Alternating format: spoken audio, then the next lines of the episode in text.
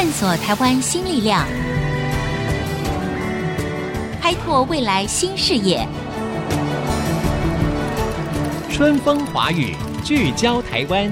沈春华主持。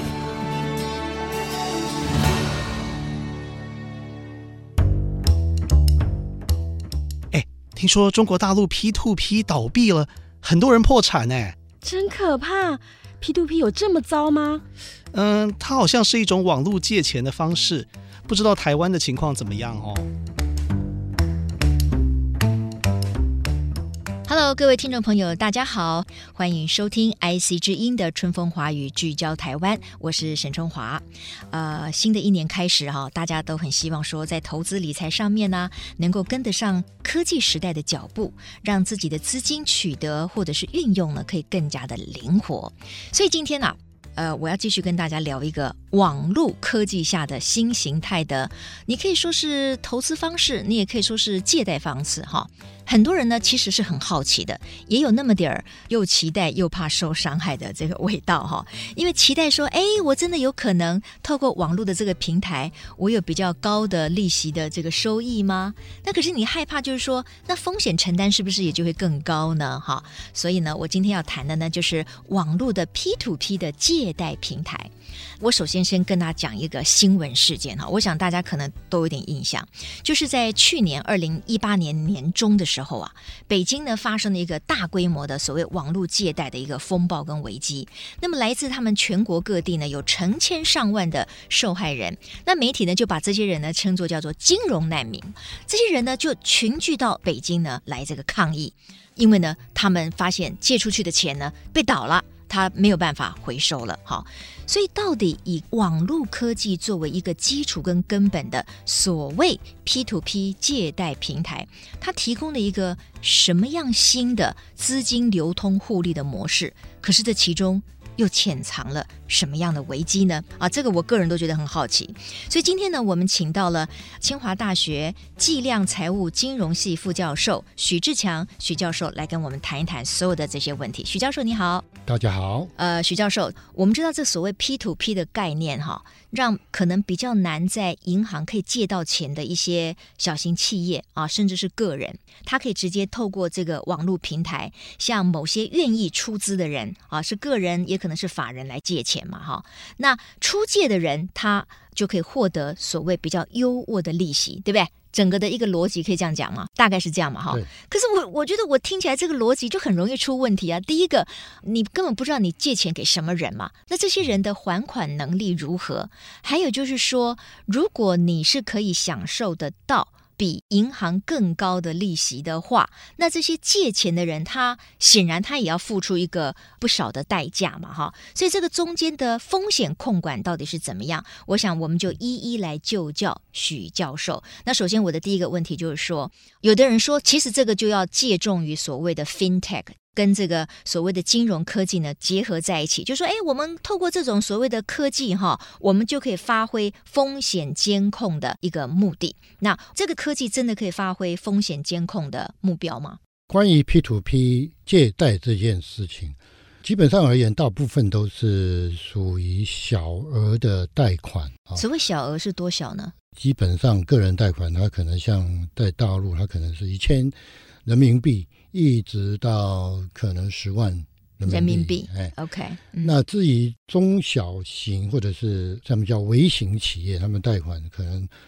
到十几万到五十万人民币有可能的哈。嗯嗯、那像这种，就是说他如果到银行去，银行可能觉得他们的申贷的条件并不是那么理想。再加上要处理这些小额的贷款，基本上它的成本非常高，所以银行懒得理这些小额借借款的人就对了。所有银行存在的一些，它竞争的利基就是两件事嘛，一个就是它一定要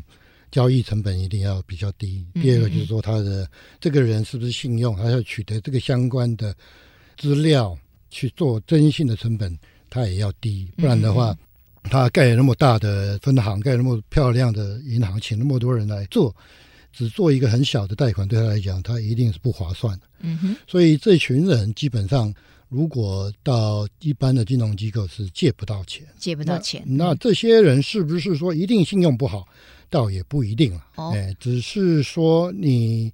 在做这些征信的行为的时候，我们有没有比较低成本的用金融科技这种方式，嗯，去做呃一些分析？OK，所以这些人他就会转而向这个所谓线上的借贷，就是 P to P 的这个平台借钱，所以在 P to P 上面借钱比较容易。对不对？因为刚才您说跟银行借钱可能借不到嘛，那就转而向线上来借钱。那他们这个线上的借贷也要做一定的征信工作吗？那当然，那这些人不是那么容易在金融机构借钱，他们有几个方式嘛？哈，他们可能去到地下钱庄。嗯或者是去汽车借款这种单位去借得到钱哦，那那个利息就更高，那利息更高，哦、而且后来可能会衍生什么暴力啊对对对，就是有什么暴力讨债啊之类的事情。是那他如果可能可以在线上 P to P 这种借贷的网络平台去借钱的话，嗯哼，那对他们来讲可能是更好的一个选择。对对对，比之于地下钱庄了。对，哦、所以有需求在这里。对。但是我供给面，嗯，我们当一个网络借贷平台的话，他要做什么分析？他基本上而言，他当然也要去做一些很简单的个人征信资讯，对。嗯、但是你假如个人征信资讯，你没有像银行有这么多资源去调用的话，他可能就从网络上去找他的社交行为，去整理出一些，呃，我们英文叫 algorithm，或者说运算方法，嗯哼，去找出。这个人交的朋友是怎么样？他交的朋友是不是每一次可能生活方面比较正常的人，他就觉得哎，这个比较好，所以可能还款能力会比较强。所以可能是透过这个人的脸书啦，或者是他加入的其他的社群，他跟朋友之间的对话，那这不就已经侵害到了隐私吗？也包括侵害了他跟朋友之间的隐私啊。这个是有办法可以取得的吗？还是说他们看到的都是属于可以公开的部分？我想有两个吧，一个就是你既然你要申请，你还是要把你的身家背景要交代一下，要交出来。那他可能要求你要提供一些资料，当然你不可能找到所有的各自的所有资讯是不太可能，但是他基本上就是要找出一些演算法、大数据分析或者是 AI 分析，可以帮忙找到一些比现有的银行更低成本、更可靠的信用分析。所以刚才这个徐教授就是告诉我们，就是说，哎，对于某一些人来讲，他确实可能他在银行借不到钱，可是呢，又比这个地下钱庄的条件要好，所以他诉诸在网络上的 P to P 的平台。这个 P to P，我本来以为是 person to person，其实叫做什么 peer to peer。是 peer 就是 P E E R，就是同财啦，意思就是说我可能借给跟我一样的人，而不是我跟银行借，或者是跟某一个金融机构借，哈，大概就是这么一个观念。好了，可是反过来，我要请教徐教授的说，那。今天如果我有一点钱，对不对？那我想要透过这个平台，我要赚取比较高的利息，因为我觉得现在存在银行也没什么意思嘛。你说定存的话，那几乎都是快是零利息的这个时代了嘛。那我借给这个人，这个人是完全是陌生的。那么我可能是透过这个平台，这个平台可能有它一定的所谓透过科技的风险监控，可是它也可能被倒账啊。就像为什么这次中国大陆有这么多 P to P 的平台呢，就倒闭了啊？就是它可能本身也就是一个违法的一个存在。所以如果今天我有一些闲钱，我想要透过 P to P 我去赚一个比较高的利息，那我的风险高不高？我如何保障我的钱不会被倒？那风险其实是相当高了哈，比如说中国大陆在去年二零一八年，他们有做了一个统计，发现大概有七十几 percent 的 P2P lending 平台是有很多问题。那但并不表示说所有这些 P to P 的网络借贷平台是都有问题啊。我举个例子来讲，美国的有一个 P to P lending 的公司叫 SoFi 啊，基本上是从斯坦福大学的几个毕业生，他们觉得说。美国的大学生他要读大学，他们基本上是不靠家人的，呃，要跟政府去申请，嗯，就学贷，学贷，嗯，那学贷是非常贵的，一年的学费就五六万啊，尤其是 Stanford 这种名校啊，是，那所以他们就讲说，既然是当学长，我们可以组织一个所谓的借贷平台给学弟，因为这个斯坦福大学的学生大概都蛮优秀的啊，嗯、所以他就有点像是互助会一样，我协助你，对，然后你在学校读书，甚至我可以在学校里面，我可以帮忙辅导你要读什么书，将来毕业之后我要就业，所以他这个做的非常成功。嗯嗯嗯，之后。他就把这一个网络扩张到，比如说长春的名校这些，然后慢慢扩张到其他学校。那他做的非常成功。嗯，基本上美国的几个商业银行很希望他做完之后，把他的这个商业的所贷出去的款项呢，回过头来卖给他。表示他的这个信用贷款做得非常好，嗯，所以现在回过头来就说，你对你的借钱的人，你了解不了解？嗯，就说你对他的信用征信不了解不了解？徐教授，我打岔一下，您刚才提到那个 Stanford 大学的这样一个机制，就是说学长有钱嘛，然后他集资之后呢，他借给学弟妹，这个我听起来觉得是感觉比较安全一点，因为事实上这些学生、这些校友他们的资料啊等等的哈，然后呢，他们可能有一定相关的这个学术背景跟养成。所以看起来这一群人互相之间的借贷，哎，听起来是比较合理，好像也比较 secure，就是比较安全一点。可是因为我们今天讨论的就是说，哦。大家通通可以到一个平台上面去，你既可以把钱投进去去赚利息，然后呢，你也可以去借钱哈。假使你这个需钱恐急的话，你也可以呢应应急。那我刚才提到就是说，我今天如果是愿意借钱给别人的人，我的钱如果被倒了，就是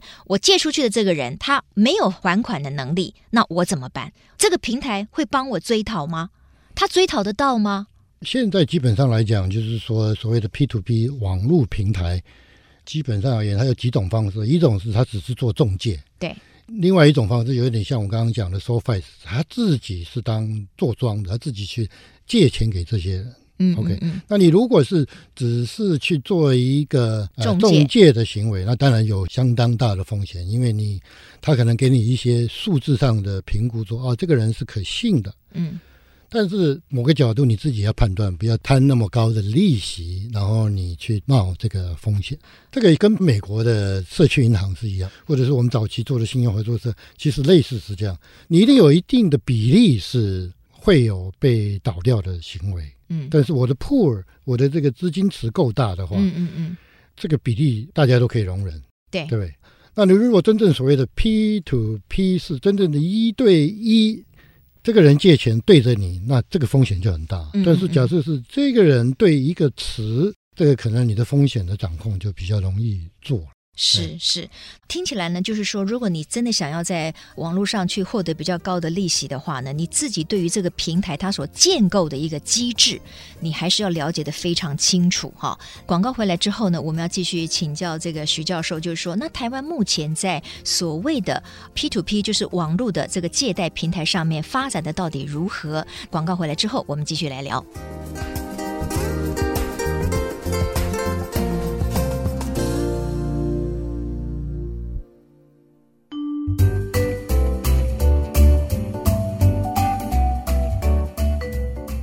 各位听众朋友，欢迎回到春风华语，聚焦台湾。新的一年啊，我们大家都希望，我们不管在生活啦、投资理财方面呢，都会有更多新的这种可能性。那今天呢，我跟大家来谈一谈，就是在这几年，在全球啊一些国家呢，可以说非常火红的所谓线上的借贷平台，叫做 P to P。刚才在上一段的节目当中呢，透过许志强教授呢，我们了解了一些，这其中呢是有风险的。这就是为什么在去年年中的时候，中国大陆呢，因为 P to P 的借贷平台呢，发生了那么大的一个所谓的金融风暴哦。那这一段呢，我们回到台湾来看一看。那许教授，目前台湾有所谓 P to P 的借贷平台吗？有。那它目前的发展大概是一个什么样的方式？台湾的 P to P 平台基本上而言，就是提供一个中介平台啊，嗯嗯嗯，那提供一些演算法来分析借钱人的这个信用额度。重点再去发展出这一个演算法，然后呢，能够去跟后面的金融界去做结合。嗯嗯嗯。那目前来讲，这些金额都不高，可能目前看起来贷出去最多的是有一家公司叫 LMB 信用，信用市集啊，信用市集。嗯，那它可能累积大概六亿呃新台币。它因为它跟外商银行有合作，嗯，嗯，那外商银行它可能本身在台湾并没有那么多的借贷的或者分行啊，那它所以愿意去跟 LMB 结合，嗯，外商银行当成一个最终的金主，然后这个 LMB 去发展。媒合的平台，媒合的平台，然后开发演算法。嗯、那这个演算法的评估，其实对很多的，比如说 e-commerce 电子商务来讲，都是蛮重要的。嗯，嗯，所以它不一定只是做在 P to P 这一块，嗯、它可能也将来也可以去做衍生的一些其他的电子商务的行为，或者是做、嗯、呃募资行为啊什么之类。所以台湾目前来讲，虽然市场小，但是它有它的未来的一些潜力。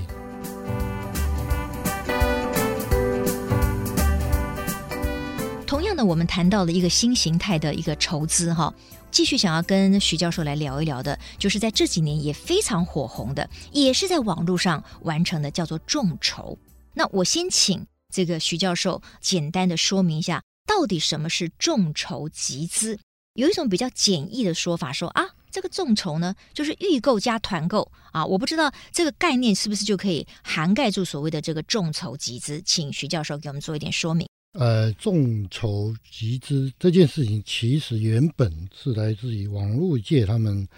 并不是真正是要去做资金，而是他们原始是在做，可能要做一个产品，或者做一个去帮助弱小，等于是公益的活动，公益的活动为主的一个平台。然后大家想要去，比如说这个海地地震，我们要去賑灾，款去赈灾这样子，然后。所以基本上而言，大部分都是属于社会公益为主。所以台湾其实现在也有叫做 Flying V，其实很多也都是在做这种社会公益平台的募资啊。至于要去真正去做股权募资这一块，目前来讲是政府刚立了一个法，所以目前来讲有三家公司，一个是第一金控，还有一个是盐富证券，他们也有在做股权募资的事情。这一个平台在政府的法规底下，其实蛮严谨的，因为政府也为了保护这些。小额的投资人就是所谓的非专业投资人，就规定的蛮严谨的，所以这一个市场一直没有上来。一般人可能比较想要了解的是，众筹的平台哈，对于创业的年轻人，他会造成什么样的影响？比如说，我知道有一些众筹平台呢，你可以上去呢，把你自己的一个创意，或者是你已经是非常发展成熟的一个新的这个产品，可是因为你没有可以把它商品化的资金，然后你用你这样的一个商品的概念逻辑。你把设计图，你把它的一个可能的市场的价值跟规模在上面呢，做你的一个诉求。那事实上有些很好的新式产品，他们也会因为这个概念得到了不少的大众的支持，而在很短的时间之内就募得了它可以商转，就是把它变成是一个商业化的资金哈。这个对于很多的没有那么多资金雄厚背景的年轻人，他确实是一个可以让这个梦想实现的一个平台。那这方面您。是不是可以跟我们说明一下？募资平台主要目的就是帮忙这些所谓的新创企业，它在开发新产品或者新技术的时候，能够提供一些启动的资金了。对。可是问题就是说，你要揭露到怎么样的程度，乃至于你的竞争对手会不会从你这边去拿到你所有的东西、uh-huh, 商业资讯？那、嗯、所以过去来讲，很多的这些新创企业的募资，它很多是跑去。比如说私募，他可能找一些所谓的专业投资人，嗯嗯嗯，那专业投资他可以信赖，他可以对请他签署这个保密协定，所以这方面的揭露可能自己也比较放心。现在就是说，其实有很多的众筹的平台，其实做的也算蛮成功的哦，在台湾也有一些。当然，刚才提到的就是说，如果你想要在上面集资，哈，让你的这个新的创意或者是新的产品可以得到一个呃商业化的资金的到位，哈。可是反过来讲，民众就是看到一个非常好的新的产品，你觉得很心动，或者你觉得你想鼓励这个年轻人，你希望他的这个产品能够顺利的上市成功，所以你愿意呢拿。一部分的钱，我刚才为什么说他可能是预购加团购呢？就是说，他出了一部分的钱，他上下面会告诉你说，等到我这个呃商品化完成了以后呢，那么你比如说一千块，那你就可以得到，比如说一个这个新式的科技的热水壶好了，到时候你就可以拿到一个热水壶。所以有很多人他用一种非常简化的东西来看众筹平台，他会说，哦，那就是说我等于预购嘛，我先把钱给他，我让他有了这个钱以后呢，他可以真的去开模子，他可以把他的创。意把他的科技的想法，然后付诸实现，让这个新的产品真的产生。那团购呢，就是因为我需要很多人的资金，才有办法帮助这个新创的产品，或者是这一群公司跟这个年轻人真的把这个 idea 做出来哈。所以我的问题就是说，如果民众他看到好的新创公司以及他的产品，他认为这家公司大有可为，他也很想鼓励他们，他想要拿钱出来参与这个众筹。那从这些掏出钱来的这些民众的角度来看，他们要怎么样来防范风险？也许你在网络上看到，哦，他写的头头是道啊，什么设计图啊，然后这中间的整个的商业的评估啊，市场的规模啊，未来的获利率啊等等的。可是如果这个可能只是纸上谈兵呢，就像我发现有很多的这种商品哈，它的那个网站做的漂亮的不得了，可是当你拿到那个东西的时候，根本完全是两回事。所以一般的民众要做哪些功课，或者是说我们要透过哪一些这个了解或者是方法来防范我们在众筹平台上面，我们拿钱出去本来是好意，也希望能够鼓励一个好的商品，结果发现也是一个骗局。关于您刚刚提到的所谓的预购跟团购这个概念哦，基本上而言，众筹平台本身它一定会有一个机制，就是说你一定要募集到足够的金额，这个产品的开发或者这个专案的推行才会开始启动。对对，它到达一个门槛。一旦我足够到了这个门槛之后，嗯，这一个所谓的发起方本身，它应该要在某一个。时辰点到的时候，它要通知出资的人，对，就说：“哎，我现在已经做到什么程度？我产品已经做到什么程度？”是，一般基本上来讲，这种产品的金额都不是很大了，对啊，都不是很大。嗯，那有的时候，基本上而言，你大概都是鼓励年轻人的方式，说：“哎，这个是很有创意，嗯，我们希望你去做。嗯嗯”也许你拿到了，不像刚刚主持人讲的说那么理想。嗯嗯嗯。但是这个也会影响到说，这一个专案启动方的人呢，对新创团队，新创团队，嗯，不一定新创团队，有人可能是单人工作室哈，嗯嗯嗯。那他如果做了这一个成功了，而且教的很好的话，他的下一个专案，他也可以提出来说，我做过做什么东西，嗯，所以他有足够的这个信用，信用。那我们大家觉得说，哎，这个是可以做啊，所以我继续在。哎，他下有个什么专案，我继续再支持他。嗯嗯，嗯，好，那你你去看这些募资平台，基本上你有几种选择啦。有的人说，我只是支持你，我放一个三十块新台币。对，哎，最终是要看你是不是有做出来。等到你下一个专案你再做出来的时候，哎，这个人确实在上一个专案做好了，嗯，那我再次去支持你，我就可以放更多的钱。哎，甚至你这一个人将来要再去做一个。股权募资的话，我都觉得哎，这个人是可以信赖的，嗯，嗯，我愿意继续支持他。所以呢，像现在这网络的这个世界啊，或者说科技的时代啊，确实是在网络上反走过必留下痕迹啊。不管是对于赞助者或者是被赞助的人来讲，credit 就是信用是非常重要的。现在事实上，很多的数据公司或者是很多的跟资金有关的这个公司呢，它都要从网络上。蛛丝马迹的去搜寻每一个个人或者是一个团队或者是一个公司他们的信用，所以不管今天你是透过众筹平台也好，你是透过 P to P 的平台也好，那事实上你都要非常的小心而谨慎，因为如果你是不是带着一种非常大的诚意跟信用的话，还是会伤到你自己的哈。所以我们当然觉得每一个人在网络上做这些动作的时候呢，都要非常的谨慎。那刚才我们谈到那个众筹平台呢，确实没有错哈，有些它如果是比较公益性质高的，比如说，哎，我今天赞助你一百块、两百块，去成就一件美好的事情。比如说，我就是帮助流浪狗，那这个当然你就不会求回报嘛。那重点是什么呢？你要信任这一个众筹的单位，那这个单位就要有能力去说服大家，我确实会把所有每一分的善款运用到对的地方。那下一次啊，就像许教授所说的，他想要再做一个更大的一个公益活动的时候，他才有办法再从民间呢得到更大的这个能量跟活水。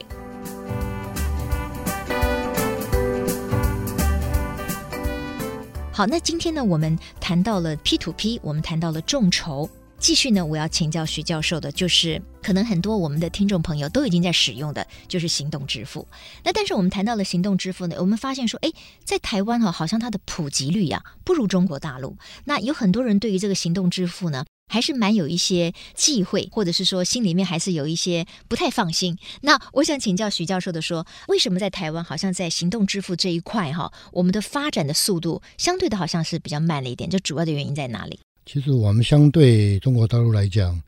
信用卡的发卡的率是蛮高的哈，就很多人，包括我自己，可能有五六张信用卡，哎，嗯，所以我们去外面刷卡不会觉得不方便，嗯嗯。那中国大陆基本上来讲，很多人某个角度他是要去办一个银行账户都不是那么方便，嗯，嗯，所以他给了行动支付行动支付的，的机会了，我们叫第三方支付人很多的机会，嗯、啊。一方面是他们本身现在手机用，例如条码或者用八扣，甚至到菜市场都可以买东西，是是，所以这个对他们来讲就变成非常便利了。嗯哼，那台湾因为太方便了，太方便了，所以。我们没有那个必要性去做这件事情。那行动支付或者是所谓的第三方支付，哈，这个获利的模式是怎么样呢？为什么厂商看起来也非常竞争，然后也有很多家相继要投入这个所谓的行动支付？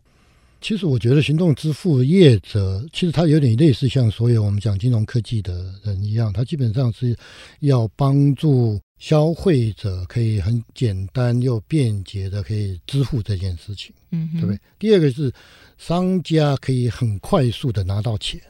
他才愿意转换成新的支付方式。那行动支付基本上而言，他就要照顾这两端哦，就是说，哎，我拿着手机，对，我就不用把我的信用卡拿出来，哎，我就用比如 Apple Pay，我就可以直接支付了。这个基本上来讲，可能是一个便利，我不用带着皮包，带着鼓鼓的有很多信用卡啊，所以这个是便利的行为。那商家的这个部分呢，商家其实像美国有一些类似的行动支付，他做到了一个程度，是他把跟他的这个 POS 就是收账的系统整个做结合，帮你做记账、分析的客户的行为，甚至可以很快的去跟相关的支付单位可以很快的让他到钱。嗯哼，所以行动支付它等于要去赶快去做这个事情。如果你的市场够大，你每一个手续费拿的一点点钱，但是你乘以这个倍数，你大概就行动支付就很容易赚得到钱。嗯，OK，那现在反过来台湾做行动支付，可能因为你市场不是很大，嗯，所以你就除了我刚刚我讲的，针对消费者要便捷，针对。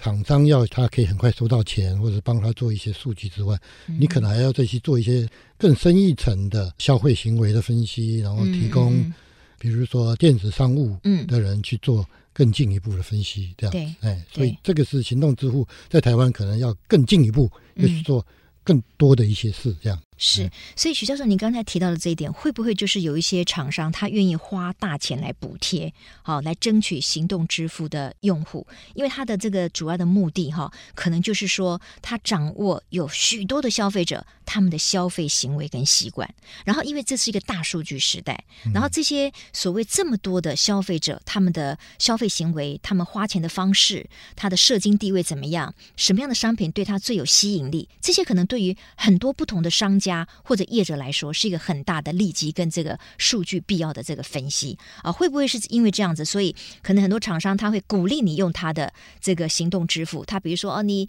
你每刷一次啊，我就给你多少点数啊，然后回馈到你，那诶这些可能都是要先由这个业者自己来吸收嘛。所以未来我们每一个人的消费习惯哈，因为我们自从有了信用卡之后，现在我们再加上依赖行动支付的话，我们每一个人的消费习惯。是不是就难逃这个所有人的这个眼线了？我想是这样的。所谓的行动支付，其实你也很难去针对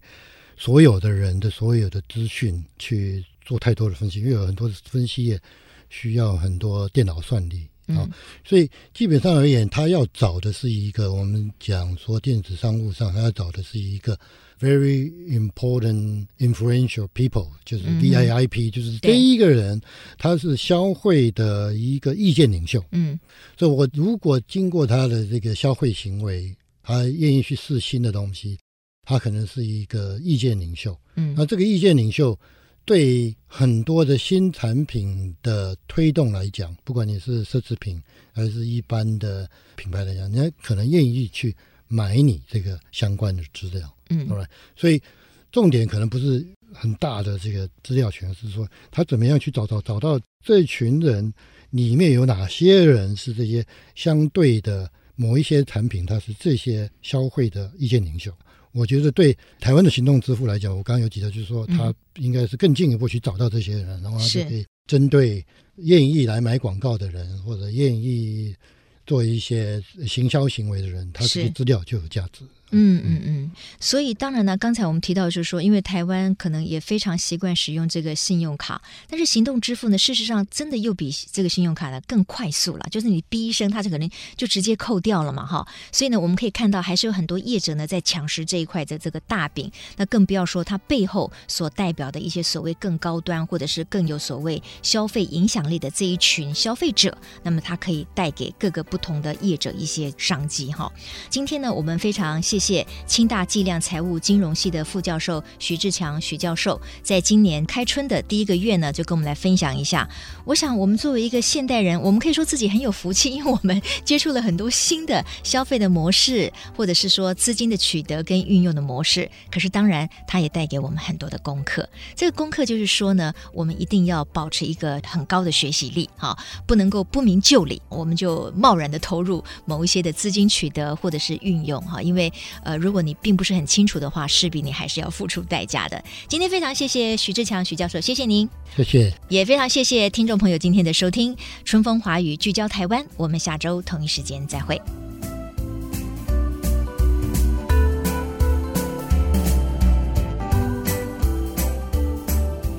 本节目由世界先进机体电路赞助播出，探索真相，开拓未来。世界先进机体电路与您一起聚焦台湾。